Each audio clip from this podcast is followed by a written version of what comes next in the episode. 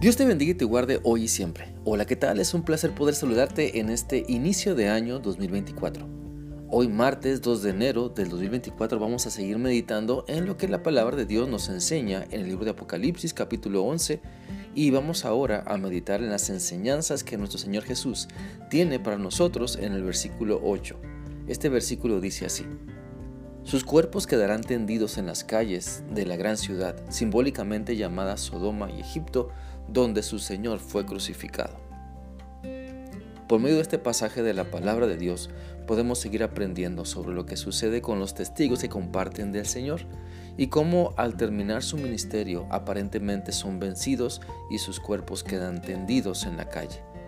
Sabes, para muchas personas la victoria verdadera es que les vaya bien, tener larga vida, eh, tener bienes materiales, ropa y un cuerpo para lucirla, tener autos y accesorios de moda. Muchas personas creen que mucho dinero significa victoria, buena vida. Piensan que realizarse en lo que les agrada, en lo material, lo es todo. Pero la vida es tan corta como para enfocarnos en lo que se pudre, en lo que se desgasta. Por eso Dios quiere que aprendamos a poner nuestros ojos primero en Él y entonces entender que lo más valioso no son los bienes, ni la herencia material, ni el dinero que podamos tener, sino lo más valioso que tenemos en la vida es su presencia. Eso es lo que más vale la pena. Vale más la pena nuestra obediencia a Él. Lo que más se disfruta son las bendiciones que vienen al servir a Dios de todo corazón. Por eso, estos dos testigos que simbolizan a la iglesia compartiendo el mensaje de Dios a la humanidad nos quieren enseñar que no hay nada más valioso que obedecer a Cristo. No hay nada más enriquecedor que compartir lo que Dios nos ha dado con los demás y que haciendo su voluntad, haciendo la voluntad de Dios, seguramente padeceremos aflicciones, seguramente recibiremos críticas, seguramente dejaremos nuestra vida o parte de ella por amor a Cristo y en servicio a los demás. Mira, siempre el enemigo y quienes se oponen al mensaje de Dios buscarán la manera de detener el avance del reino de Dios. Creerán que ellos avanzan con su maldad, pero en realidad solo retroceden. Creerán que están callando a la iglesia, pero solo tapan una boca para destapar miles que proclaman el mensaje de Cristo.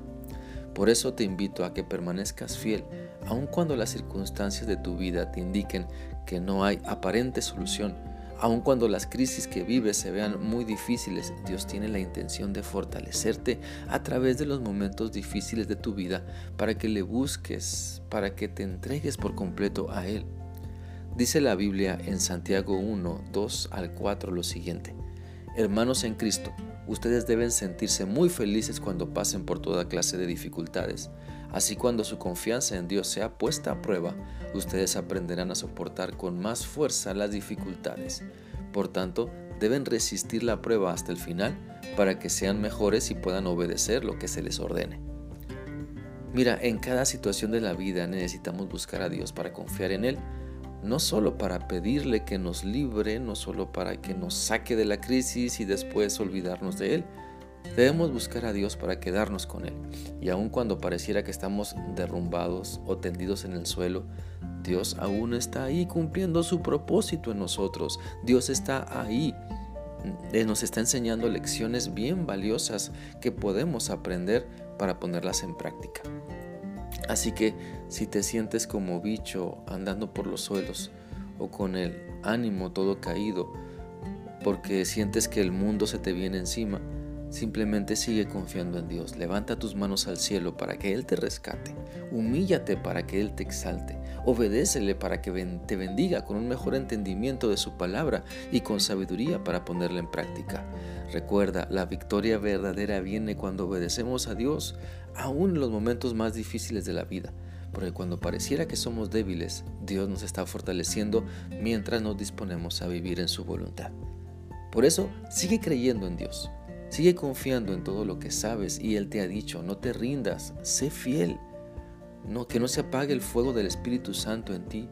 Vive sirviendo a Dios y a las personas que están cerca, cerca o lejos de ti.